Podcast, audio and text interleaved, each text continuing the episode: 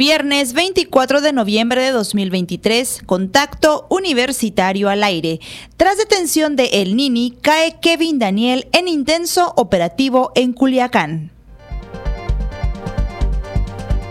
Estudiante Wadi, ganador de concurso diseño de, de módulos de separación de residuos en casa.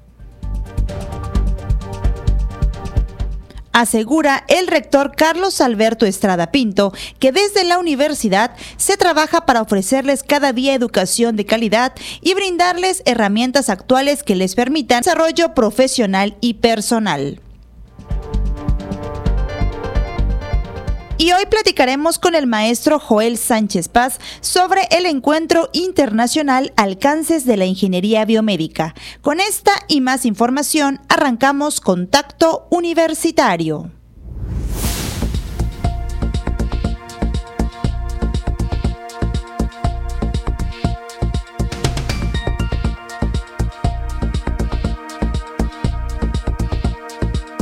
Contacto Universitario nuestro punto de encuentro con la información.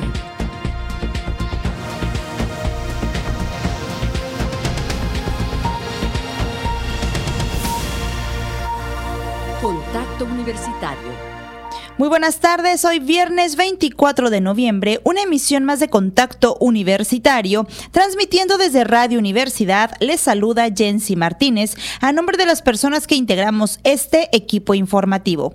Estamos listos para ofrecer toda la información generada en nuestra universidad, así como de otras fuentes del ámbito local, nacional e internacional. Continúe con nosotros, le tenemos la información más relevante de este día. Dando inicio con esta información, en los nuevos operativos ejecutados en la capital del estado. Tras la captura de Néstor Isidro Pérez Salas, alias el Nini, fuerzas federales y estatales detuvieron a dos personas ligadas al cártel de Sinaloa. Uno de ellos fue identificado como Kevin Daniel N., cuyo domicilio en el conjunto residencial Montecarlo fue cateado. De acuerdo con la información, elementos de la Guardia Nacional y del Ejército se introdujeron con unidades artilladas al complejo residencial ubicado sobre el bulevar Lola Beltrán y cercaron todas las salidas y entradas en la sección León, donde en uno de los inmuebles agentes federales ejecutaron una orden de cateo. En la residencia cateada y asegurada se encontraron sustancias químicas, un arma de fuego, se aseguró una camioneta y se detuvo a Kevin Daniel de 31 años de edad. Durante el operativo en esta privada residencial, el ejército y la policía estatal cercaron un amplio perímetro y no se permitió por espacio de más de una hora el ingreso o salida de vecinos o visitantes al conjunto Montecarlo. En el segundo operativo, la Guardia Nacional y el ejército detuvieron en el fraccionamiento Acueducto a una persona del sexo masculino cuya identidad no se divulgó, a la cual se le liga con el mismo grupo delictivo. Dejamos hasta aquí este bloque de noticias. Daremos inicio con las noticias generadas desde esta casa de estudios y es que un estudiante Wadi, ganador de concurso Diseño de Modelos de Separación de Residuos en Casa. José Redín Venegas, alumno de Ingeniería Industrial Logística de la Facultad de Ingeniería Química de la UADI, obtuvo el primer lugar en el concurso de diseño de módulos de separación de residuos en casa, siendo el único alumno en representar a la Universidad Autónoma de Yucatán en este certamen.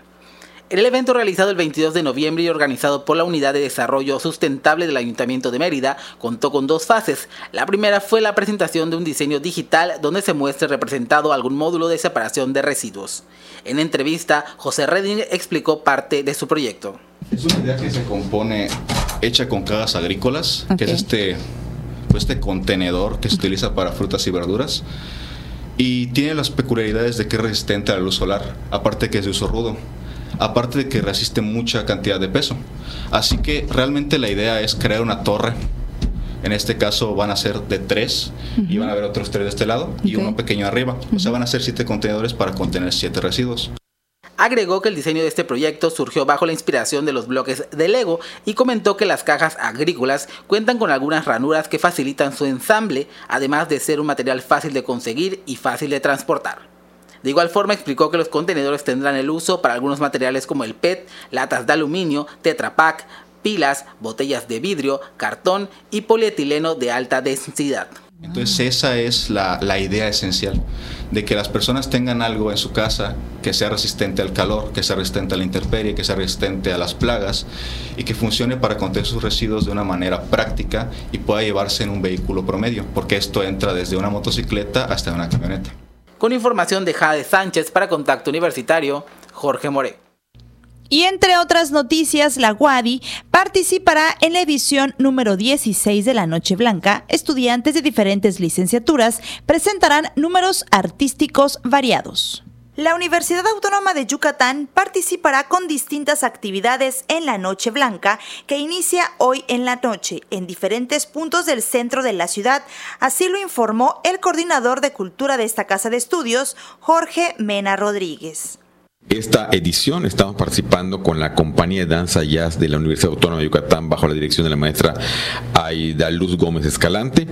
Eso va a ser a partir de las 8 de la noche del día 24 de noviembre, próximo viernes, aquí en el patio central del Centro Cultural Universitario.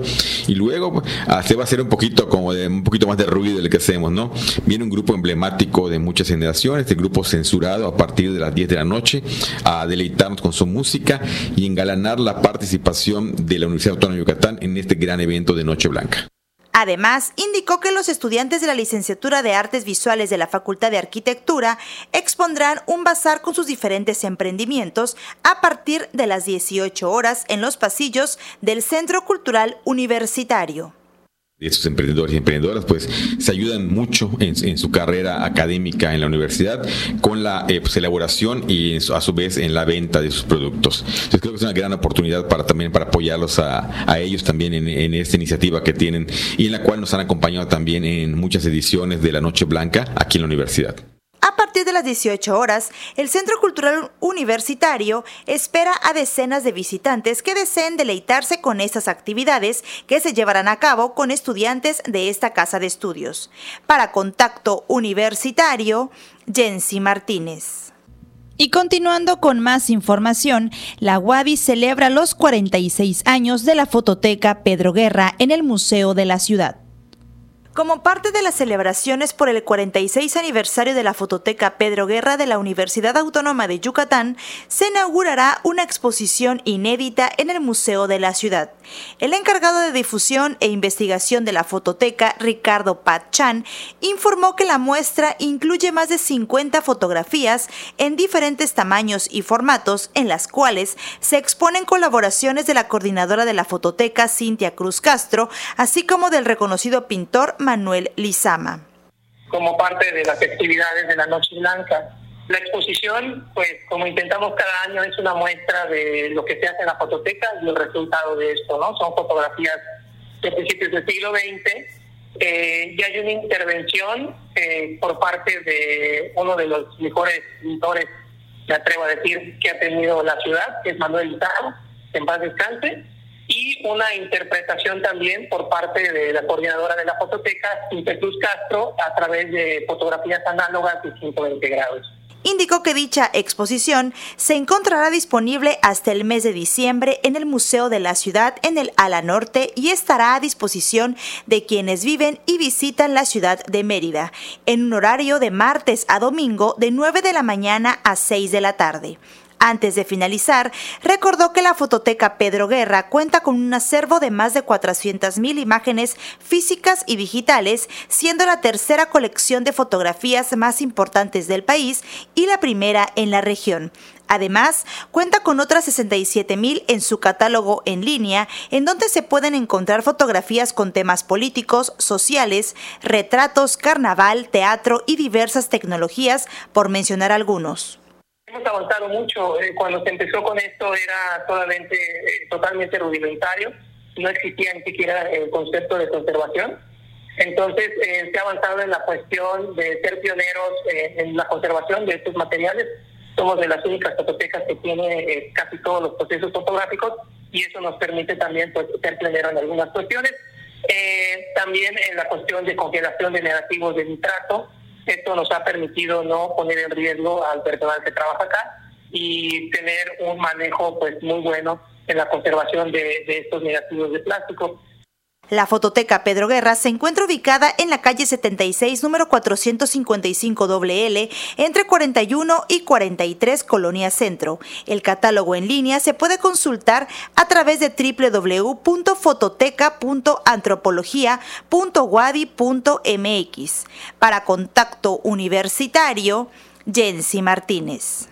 Y antes de cerrar este bloque de noticias, se, se, realizará un concurso de villancicos navideños en inglés. Será el próximo 7 de diciembre. El Centro Institucional de Lenguas de la UADI invita a todos los estudiantes matriculados a participar en el concurso de villancicos en inglés que se realizará el próximo 7 de diciembre en el Auditorio Eduardo Ursay Rodríguez del Campus de Ciencias Sociales, Económico-Administrativas y Humanidades en punto de las 5 de la tarde. La coordinadora del CIL-UADI, Karina Breucano, indicó que los interesados tienen hasta el 27 de noviembre para registrarse mediante el Google Forms que se encuentra en la página de Facebook del Centro Institucional de Lenguas. El concurso es en equipos, mínimo cinco personas, o sea, armar un grupo de mínimo cinco personas, máximo 20 personas, registrarse. Eh, la convocatoria está publicada en las redes, está la invitación y ahí les aparece un link de registro, registrarse, que el canto que vayan a hacer sea en inglés, ese es otro de los requisitos y puede ser con pista, con instrumentos, puede ser a capela. El villancico, además de ser en inglés, debe durar entre 3 y 6 minutos y los integrantes del equipo deben portar vestimenta navideña. Tenemos varios premios para los ganadores. Entre ellos van a ser unos vales por cena, van a ser algunos eh, premios de artículos promocionales. Eh, están los premios ya publicados en las redes. Finalmente reiteró que esta convocatoria es para estudiantes matriculados en la UADI, para cualquier nivel educativo. Para más información pueden visitar la página de Facebook del CIL UADI. Para Contacto Universitario, Karen Clemente.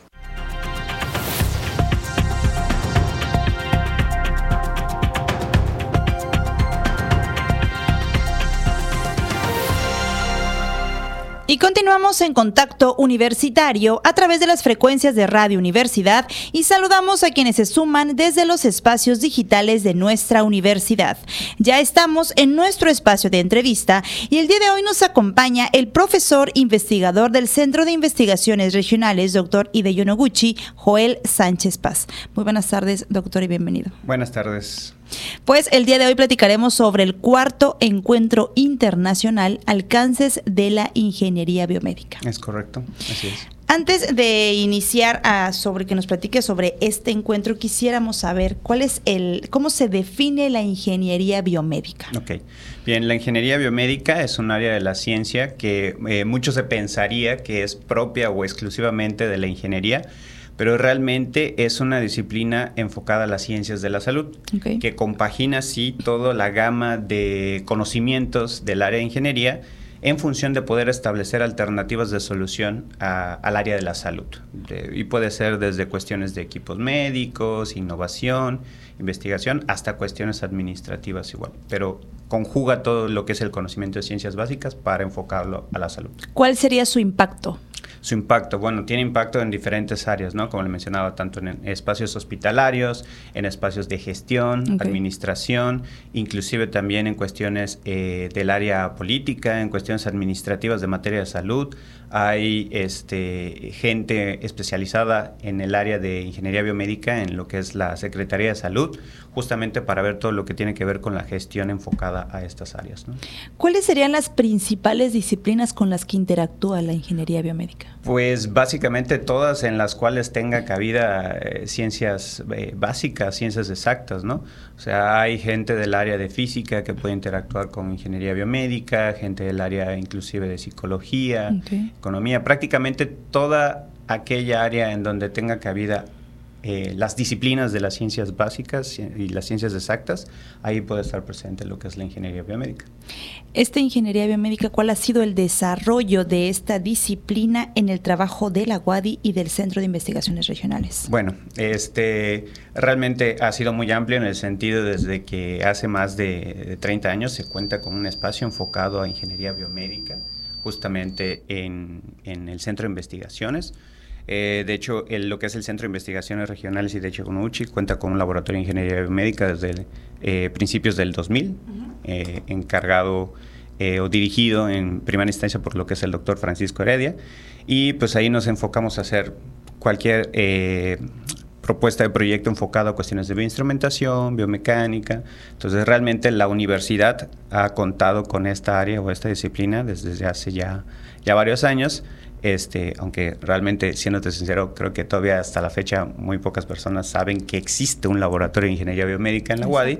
Este, pero bueno, el hecho de hacer este tipo de eventos es también con la finalidad de que se visualice de que esto existe no de ahorita, sino de hace ya varios años. Y darse a conocer, ¿no? Quienes no sepan que existe. Exactamente. ¿Qué proyectos se han realizado en este eh, laboratorio? Bueno, eh, como te mencionaba, hay eh, proyectos enfocados a cuestiones de bioinstrumentación, que es básicamente poder desarrollar dispositivos que puedan solventar una necesidad. En primera instancia, los primeros proyectos que se desarrollaban iban en función de resolver necesidades para automatizar procesos dentro de los otros laboratorios. Eh, para cuestiones de, sistemas que se pueden utilizar en cuestiones de farmacología, protocolos animales, para estrés, ansiedad, depresión, Parkinson. Y poco a poco se fue eh, permeando ya en otras áreas. Hoy por hoy eh, se tienen proyectos enfocados al área de psicología, por ejemplo, se tienen proyectos enfocados a estudios de polisomnografía para trastornos del sueño para también eh, registro y reconstrucción de movimientos, para utilizarlos para eh, detección y diagnóstico de enfermedades como eh, esquizofrenia, este, Parkinson, y también se utiliza para proyectos enfocados a este, reconstrucción de movimientos que se puedan utilizar en psicología del deporte y esas áreas. ¿no? También hay otra área enfocada a la biomecánica para la reconstrucción de movimientos y tratamientos en áreas de rehabilitación. Y eh, también otra área que se desarrolla es enfocada ahorita, que es muy este, común en varios espacios, que es la manufactura aditiva o la impresión 3D. Con, en aras de poder eh, tener aplicaciones dentro del área biomédica y estudiar nuevos materiales que puedan servir para cuestiones de prótesis, órtesis, eh, exoesqueletos, etcétera, ¿no? Y de ahí, pues prácticamente cualquier necesidad que, se, ve, que, se tenga y que pueda cubrirse en conjunto con otras disciplinas de las ciencias exactas, se puede también este, trabajar o desarrollar. O sea, es una amplia gama la que tiene. Sí, sí, la verdad es que sí. ¿Qué instituciones son referentes a nivel nacional en la ingeniería biomédica? Bueno, eh, realmente en cuestiones, hablando específicamente de México, hay eh, mayormente las ciudades que visualizan más son las del centro y del norte del país. Eh, por ejemplo, nosotros como institución trabajamos en colaboración con la UNAM a través de un Instituto de Ciencias Aplicadas y Tecnologías. Eh, que tiene un laboratorio enfocado en manufactura aditiva digital eh, y somos referente a nivel sureste porque somos laboratorio nacional con ACIT enfocado a manufactura aditiva y digital. Entonces, formamos parte en conjunto con nuestros colaboradores de la UNAM y otras instituciones en el norte del país, como es la, el Tecnológico de Monterrey, eh, haciendo proyectos enfocados a manufactura aditiva o al desarrollo de materiales para estas áreas. Ok, y sobre esto es cuando empiezan a realizar los encuentros, que ahorita se realiza el cuarto encuentro. Sí. Platíquenos acerca un poco de este cuarto encuentro que se va a realizar próximamente. Ok, este, esto surge eh, precisamente como creo que muchas cosas en pandemia. Este, teníamos ya la intención de hacer un evento así desde tiempo atrás. Eh, inicialmente surgió con la idea de poder hacerlo presencial, ni siquiera teníamos la, idea de que fuera internacional. Eh, pero dentro de lo malo, lo bueno que trajo la pandemia es poder exportar eh, todo este conocimiento a nivel internacional, porque justamente al hacerlo de manera virtual nos dio la posibilidad de contactar instituciones de otras partes del mundo para poder este, visualizar todos estos puntos de convergencia o de conexión que tiene la ingeniería biomédica en diferentes áreas.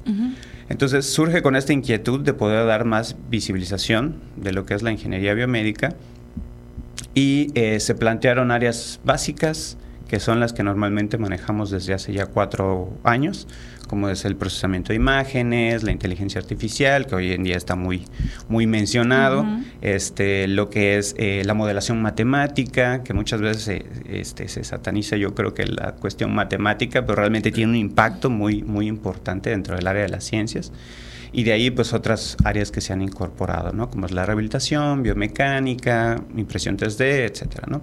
Entonces surge con esa intención de poder ampliar más el conocimiento y de poder em, mostrarle a la gente, al público en general, no solamente a otros eh, especialistas de esta área, eh, la parte aplicativa, ¿no? Ese es como que el, principal interés de, este encuentro, ¿no?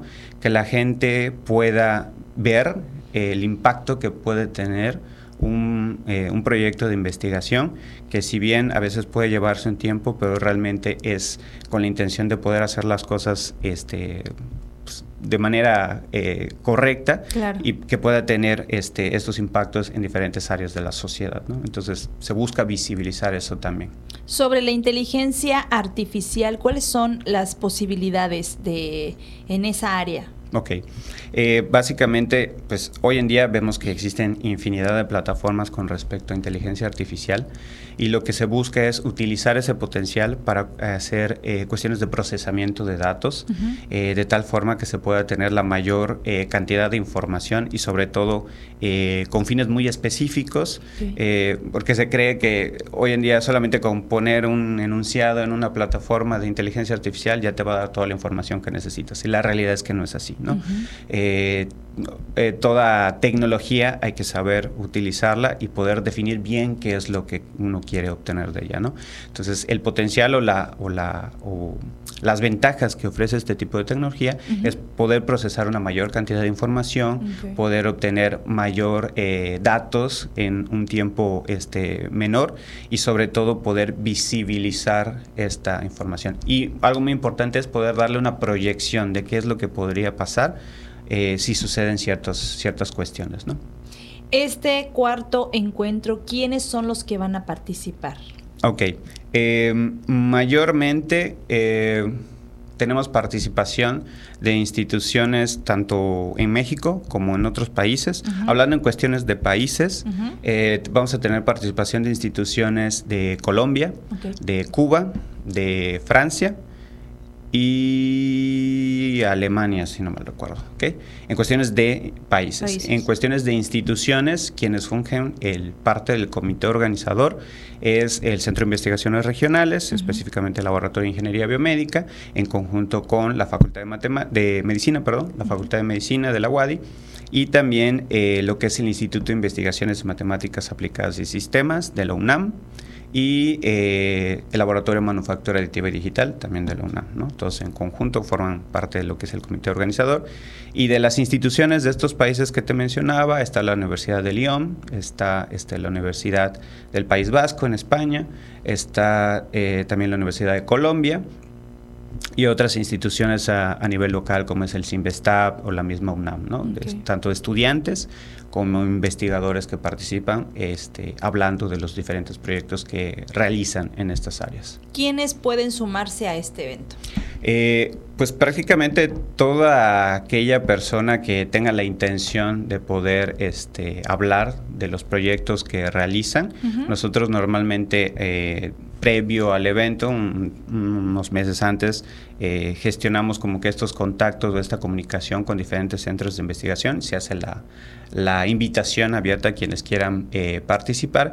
Y ya en cuestiones de quienes quieran ver las charlas, este, lo hacemos abierto al público, utilizamos las plataformas que tiene la universidad de redes sociales, como es este, la página de Facebook del CIR y también la de YouTube. Entonces, durante el evento, todo lo que son las conferencias magistrales y las ponencias son transmitidas en vivo para que este, el público pueda, pueda verlos, ¿no? Perfecto. Eh, y, de todas formas, aunque no tuvieran posibilidad de verlas en el día y horario específico que se realizan, pues quedan, quedan, ahí grabadas, ¿no? ¿Cuándo inicia y cuáles serían los horarios de estas conferencias? Ok, nosotros iniciamos el 29 de noviembre a partir de las 9 de la mañana, bueno, el 29 un poquito antes de las 9 de la mañana porque tenemos esta ceremonia de inauguración. Este, pero realmente el horario es de 9 de la mañana a 1 y media de la tarde, ¿no? Entonces en las plataformas eh, virtuales eh, se van a estar haciendo las transmisiones. Tenemos una ligera pausa eh, alrededor de las 11 y cuarto, 11, 20 de la mañana y luego continuamos con el siguiente bloque de, de conferencias y ponencias. Y así son los tres días. Perfecto. Para ver el programa completo, ¿dónde podemos eh, buscarlo? Ok, esto se va a subir a la plataforma del CIR y se va a estar distribuyendo por las páginas de redes sociales de- también del CIR y inclusive igual de la universidad, ¿no? Se van a estar mandando los enlaces de- del programa completo. Son tres días. Tres días. 29, 30, 29, 30 y primero de diciembre. primero de diciembre y, e inician a las 9 de la mañana. 9 de la mañana. Perfecto. ¿Algo más que usted desee agregar? Pues básicamente hacerle invitación a todas las personas que quieran conocer estos temas. Realmente hay temáticas muy importantes, muy relevantes, como ya mencionamos, no solamente de la inteligencia artificial, sino en áreas también de rehabilitación y toda la aplicación que se da en cuestiones de innovación tecnológica en función justamente de resolver problemáticas de, de interés. Entonces, yo le diría al público general que se dé la oportunidad de, de- de ver estas charlas, inclusive de si tienen dudas o inquietudes, durante las transmisiones hay un espacio de preguntas, entonces pueden hacer las preguntas que, que- que tengan al respecto de lo que se esté hablando, e inclusive damos igual la posibilidad de, de si hay inquietudes mayores, este, las personas que participan luego comparten sus contactos por si quieren ampliar la información. Perfecto. Aquí tengo un correo para mayor información. Es joel.sánchez arroba correo punto wadi punto mx o hlopez arroba correo punto wadi punto mx. Es correcto. Las transmisiones, las transmisiones van a ser a través del Facebook Live Sir Wadi. Sir, eh, y bueno, y en ese no, todavía no se había puesto, pero también van a ser por YouTube. Ok, Sir Wadi y YouTube, el Wadi institucional. Sí, así es. Ok, perfecto. Pues muchísimas gracias Muchísimas por la información por y estaremos pendientes de este encuentro. Muchas gracias. Él es eh, profesor investigador del CIR Biomédicas de la UADI, el maestro Joel Sánchez Paz. Y nosotros continuamos con más información.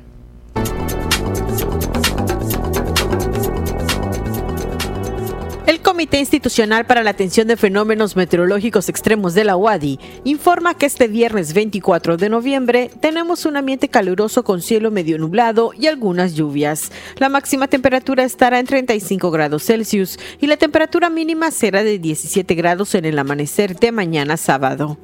En la ciudad de Mérida, centro y oeste, la temperatura máxima será de 35 grados y la mínima de 21. En la costa se esperan temperaturas máximas de 32 grados y mínimas de 22, con cielo medio nublado. En el sur y sureste del estado la temperatura más alta será de 34 grados y las mínimas de 17. El cielo estará mayormente despejado. En el este y noreste de Yucatán tendrán como máximo 33 grados y una temperatura mínima de 20. Para Contacto Universitario, Elena Pasos.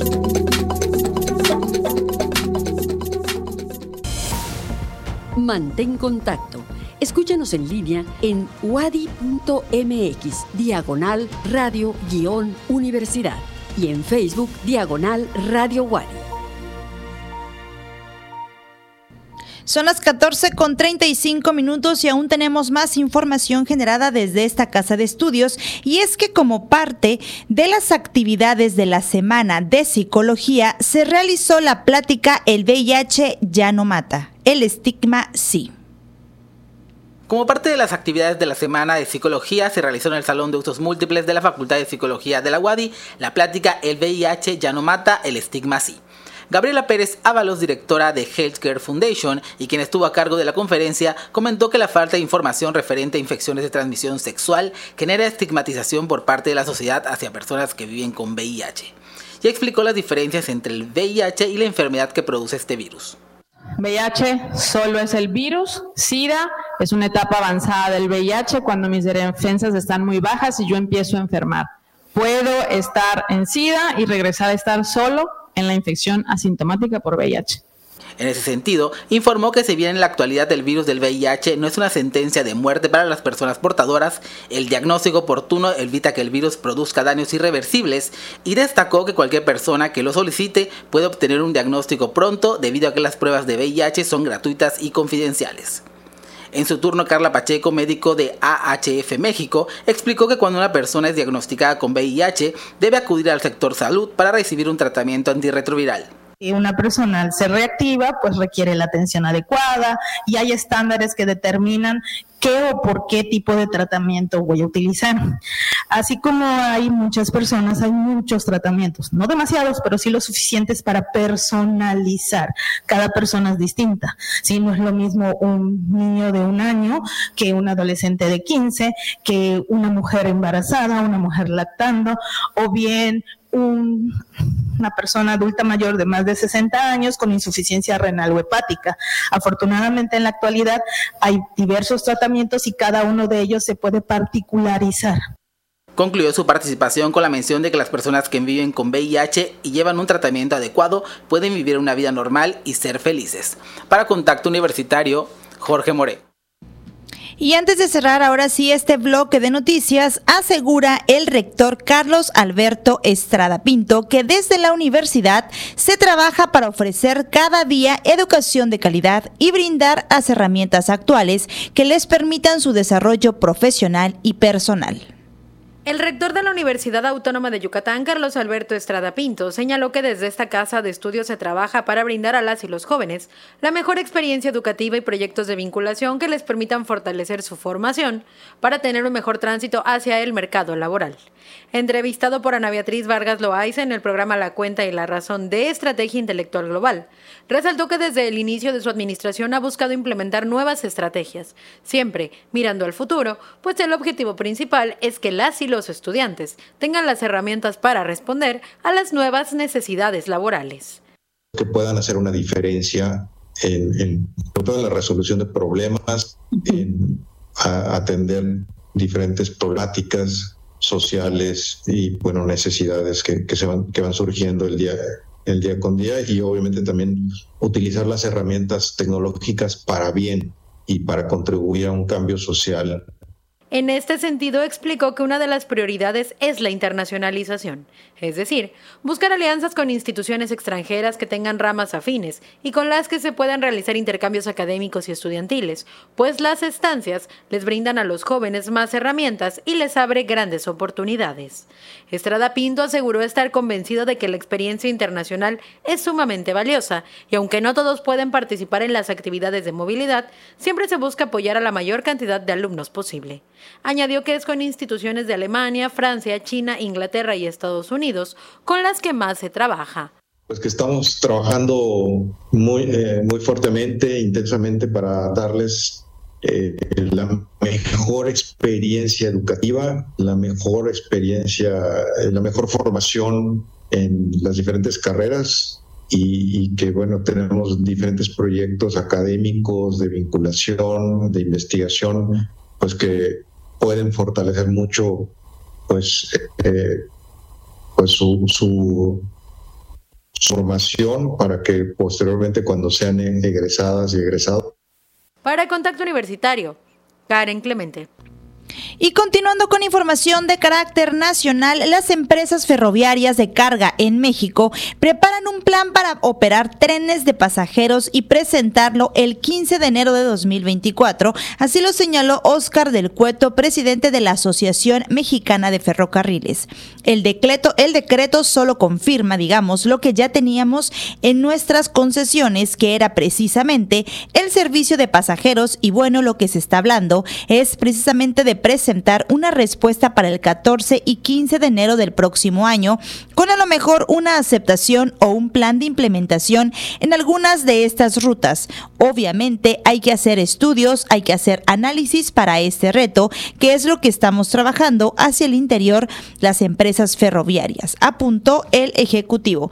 El lunes de esta semana, el gobierno federal publicó un decreto por el que surge a las, se urge a las empresas de carga a presentar análisis de siete rutas para implementar trenes de pasajeros. En ese sentido, Manuel Gómez Parra, director de Desarrollo Ferroviario y Multimodal de la Secretaría de Infraestructura, Comunicaciones y Transportes, apuntó que la realización de estudios de factibilidad puede durar entre seis meses y un año, por lo que es viable que las empresas interesadas, en este caso las ferroviarias de carga, presenten solo un plan que asegure su participación en estas rutas.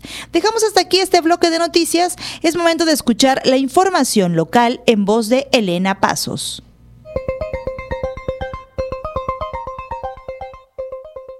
En información local, Legisladores y dirigentes de Morena en varios municipios de Yucatán advirtieron del eventual riesgo de una ruptura en el partido y la derrota en el 2024 en el Estado si se persiste en imponer como candidatos al Senado, Cámara de Diputados y presidencias municipales a priistas y panistas. Rafael Echazarreta, diputado local al Congreso de Yucatán, expuso este tipo de decisiones están resquebrajando a Morena en el Estado porque el PRI y el PAN se están apoderando del partido y de las candidaturas, lo cual pone en riesgo la viabilidad del proyecto de Morena en Yucatán. Se trata de mercenarios que a la hora de elección pueden volver a cambiar de camiseta o trabajar para sus antiguos partidos, advirtió el aspirante a la candidatura de Morena a la alcaldía de Mérida. Recordó que registran las candidaturas para alcaldes y diputados locales a partir del 25 de noviembre, por lo que pedimos mucha transparencia y claridad porque de no ocurrir así, nos obligarían a tomar decisiones drásticas. Si sigue habiendo desplazamiento para privilegiar a expriistas y panistas, puede haber ruptura por el malestar de la militancia yucateca, ello por medio de imposiciones. El Yetran comenzará a operar en sus rutas a Telle y Canacín a partir del 15 de diciembre próximo y la ruta Humán unos meses más tarde, reveló el gobernador Mauricio Viladosal sobre el Gran Parque en La Plancha. El mandatario dijo que fue posible con el trabajo de la Sedena que ejecutó la obra. El jefe del Ejecutivo Estatal señaló que convertirse en un gran parque fue el mejor destino que pudo dársele a los terrenos de La Plancha, un anhelado deseo. Además, se dijo satisfecho por la culminación de un proyecto que por 30 años fue una demanda sentida de la sociedad, que deseaba que estos espacios de los ferrocarriles de Yucatán se aprovecharan en una obra de beneficio colectivo. Por último, el gobernador destacó un dato que acaba de arrojar el Coneval. Revela que Yucatán es uno de los estados de la República donde más se ha reducido las tasas de pobreza y pobreza extrema en todo el país. En la presente administración, 236 mil yucatecos salieron de la condición de pobreza en que estaban viviendo y mejoraron su calidad de vida. Esto es aproximadamente aproximadamente el 10% de la población del estado. Para Contacto Universitario, Elena Pasos. ¿Qué tal amigos? Estamos de nueva cuenta en este espacio de Agenda Cultural donde les traemos algunas actividades para este fin de semana. Sumérgete al mundo del arte verso y sé testigo de una noche llena de talento este viernes 24 de noviembre, el Bazar Arte Verso, un omniverso de arte, se presentará en el Centro Cultural Universitario Wadi, en punto de las 8 de la noche. Podrás encontrar y adquirir todo tipo de propuestas artísticas. El Ballet Folclórico de la Wadi trae para ustedes el programa América Mestiza por su 40 aniversario con el acompañamiento musical del grupo artístico Itzaki Che. Acompáñanos en una noche llena de música, baile y talento este miércoles 29 de noviembre en el Teatro Daniel Ayala en punto de las 20 horas. El acceso es gratuito. Adquiere tus boletos a partir del viernes 24 de noviembre a las 9 de la mañana en el Centro Cultural Universitario. No te lo pierdas. Les invitamos a la emblemática Noche Blanca en el que nuestro grupo artístico de la compañía de danza Jazz Wadi nos deleitará con la danza México de Noche. Les esperamos este viernes 24 de noviembre en punto de las 20 horas en el Centro Cultural Universitario. Recorre más de 30 galerías y empápate de arte y cultura en más de 80 exposiciones artísticas. Este viernes 24 de noviembre a partir de las 20 horas. La Noche Blanca Arte a Tope edición 16 ha preparado una programación divertida para disfrutar con títeres, cuentacuentos, bocaditos de diversión, concursos, juegos y más. Nos vemos el 24 de noviembre en Mérida. Consulta la programación en www.merida.gov.mx diagonal Noche Blanca. Ahí tiene la información cultural, no se pierdan nuestra próxima entrega. Comunicación digital, audiovisual e identidad. Continuando con más información, el presidente Andrés Manuel López Obrador anunció que con una inversión de 10 mil millones de dólares, un fondo financiero de Dinamarca producirá hidrógeno verde en uno de los polos de desarrollo en el corredor interoceánico del istmo de Tehuantepec. En conferencia de prensa matutina, en las instalaciones de la 28 zona militar, el mandatario federal detalló que en diciembre próximo comenzará con la movilización de los trenes de carga en el corredor de que ya están por otorgarse la concesión para el manejo de los puertos de Salina Cruz y Coatzacoalcos a una empresa operadora. Acompañado por el gobernador Salomón Jara de Morena, el presidente López Obrador aseguró que su gobierno avanza en impulsar la producción de energías renovables para evitar el cambio climático. Entre otras noticias, la economía mexicana sorprendió al crecer por arriba de lo esperado en el tercer trimestre del año, impulsada principalmente al mayor dinamismo del sector industrial y los servicios, revelan los datos publicados por el Instituto Nacional de Estadística y Geografía INEGI. En el periodo julio-septiembre del presente año, la economía medida a través del Producto Interno Bruto creció 1.1% en términos reales con relación al trimestre anterior, superando el 0.9% estimado inicialmente e hilando 8 con avances. Dentro de los principales motores destaca la fortaleza de la construcción, con apoyo tanto del sector público como privado y la resiliencia en el consumo, comentaron especialistas de Banorte antes de darse a conocer el resultado definitivo. No obstante, reconocen cierta moderación en la demanda externa, impactando el dinamismo dentro de algunos rubros de las manufacturas.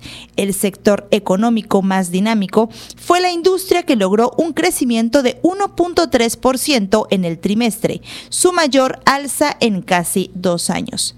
Entre otros temas, la Secretaría de Salud informó que esta mañana llegaron al país 592 mil dosis de la vacuna Sputnik V contra COVID-19 al Aeropuerto Internacional Felipe Ángeles en el Estado de México. Durante noviembre, a México llegaron siete vuelos, contando este con cuatro millones en total de dosis de la vacuna rusa. Dicho inmunológico se aplica en, el actual, en la actual campaña nacional de vacunación contra influenza y COVID-19 para la temporada invernal 2023-2024 que terminará en marzo del próximo año.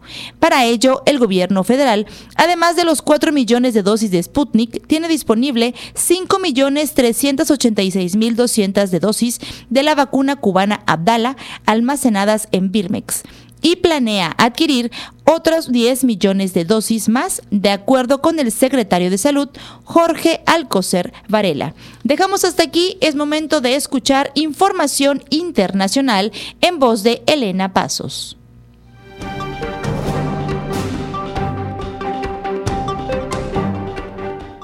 En el ámbito internacional, Estados Unidos celebró este viernes la pausa humanitaria de Israel y Hamas y afirmó que es urgente e imperativo que se establezcan mecanismos duraderos para acelerar el ritmo de ayuda a Gaza.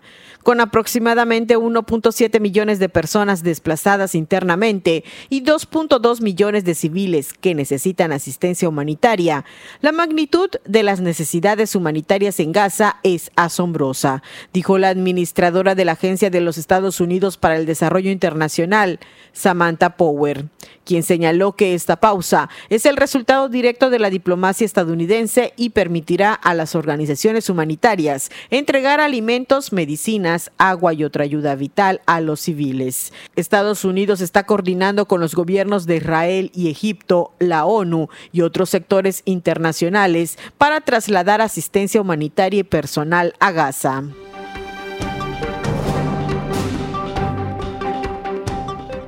En Perú, donde se concentra el 68% de los glaciares tropicales del mundo, ha perdido el 56% de esos ecosistemas frágiles, lo que originó la formación de nuevas lagunas, informó el Ministerio de Ambiente. El informe enumeró 8.466 lagunas de origen glaciar, que representa una superficie total de 1.081 kilómetros cuadrados. Estas lagunas son depósitos de agua formados como resultado de una deglaciación reciente o antigua. Se forman próximas al borde de los glaciares y en depresiones descubiertas de hielo. La funcionaria instó a generar menos contaminación, cuidar las montañas y evitar incendios, así como sembrar más áreas verdes para reducir la velocidad con la que desaparecen los glaciares. El inventario se realizó en 20 cordilleras glaciares que se encuentran distribuidas en 14 de los 25 departamentos del Perú. Para Contacto Universitario, Elena Pasos.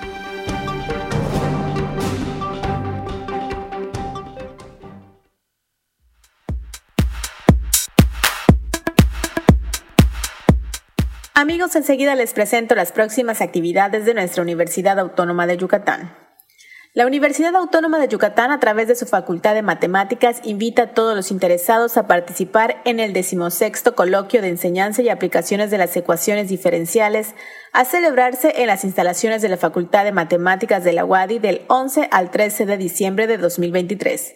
Más información en intranet.matemáticas.wadi.mx diagonal seda diagonal. La Universidad Autónoma de Yucatán, a través del Programa Institucional de Igualdad de Género, hace una cordial invitación a toda la comunidad universitaria para participar en el acto conmemorativo del Día Internacional de la Eliminación de la Violencia contra la Mujer 25N, que se realizará el lunes 27 de noviembre a las 9 horas en el auditorio Eduardo Ursáis del Campus de Ciencias Sociales, Económico-Administrativas y Humanidades. Acompáñanos a ver la obra de teatro El siglo de las mujeres. Únete para poner fin a la violencia de género. El Centro de Investigaciones Regionales Dr. Hideyo Noguchi invita a la mesa panel Avances de la Ley 3 de 3 en México, en la que participan las panelistas María Eugenia Núñez Zapata, Carmen González Martín, Vida Gómez Herrera. La cita es el 28 de noviembre de 2023 a las 12 horas en el auditorio Jorge Zavala Velázquez, Avenida Itzáez por 59, número 490 del centro. Dirigido al personal académico, administrativo y manual de cualquier dependencia universitaria, les invitamos al curso presencial del taller de jarana que se realizará los días 25 de noviembre, 2 y 9 de diciembre de 9 a 11 horas en la sala de danza del Centro Cultural Universitario. El cupo máximo es de 20 personas. Más información e inscripciones al correo capacitación Corre o camina hacia el 61 aniversario de FECA en la primera gran carrera en el campus de Ciencias Sociales. El domingo 26 de noviembre se llevará a cabo la carrera de 5 kilómetros y la caminata recreativa de 3 kilómetros. Las inscripciones ya están abiertas. Más información en la página de Facebook Facultad de Contaduría y Administración-Wadi-Página Oficial. Esto ha sido lo más relevante de la agenda universitaria. Mi nombre es Fabiola Herrera Contreras comunicación digital, audiovisual e identidad. Y antes de terminar este su noticiero, tenemos información de, carácter nacional y es que el presidente Andrés Manuel López Obrador manifestó que no respalda la intención de su hermano José Ramiro Pepín López Obrador y de su prima Manuela Obrador de competir por un escaño en el Senado. ¿Usted respalda estas aspiraciones de su prima y de su hermano? Fue cuestionado en su conferencia mañanera de este viernes 24 de noviembre en Oaxaca. ¿De mi hermano dices? No, yo no respaldo a mi familia. Y yo tengo el acuerdo con mis hijos, que es mi familia más cercana, con mi esposa, de que mientras yo esté en esta actividad, ninguno puede ocupar algún cargo, dijo al mencionar que Beatriz Gutiérrez Müller no aceptó actuar como primera dama. También eso hay que verlo en la ley cuando se da el caso de nepotismo, en, en qué condiciones está establecido legalmente, dijo López Obrador, también ante las intenciones de su prima Manuela Obrador de llegar a la Cámara Alta. Con esto cerramos este noticiero y llegamos al final de nuestra emisión. Agradezco mucho que nos hayan acompañado en este viernes 24 de noviembre. Agradezco también a Norma Méndez que está en los controles y que transmite desde Facebook Live y a todo el equipo que hace posible este noticiero. Recuerden seguirnos en nuestra plataforma de podcast. Estamos como Contacto Universitario Wadi. Ahí puede recuperar nuestras entrevistas y programas completos. Mi nombre es Jensi Martínez me despido de ustedes como siempre. Fue un gusto haber compartido este espacio de noticias. Nos escuchamos el día de mañana y siga en sintonía con Radio Universidad. Muy buenas tardes. Contacto Universitario, nuestro punto de encuentro con la información. Una producción de la Coordinación de Comunicación Institucional de la Universidad Autónoma de Yucatán.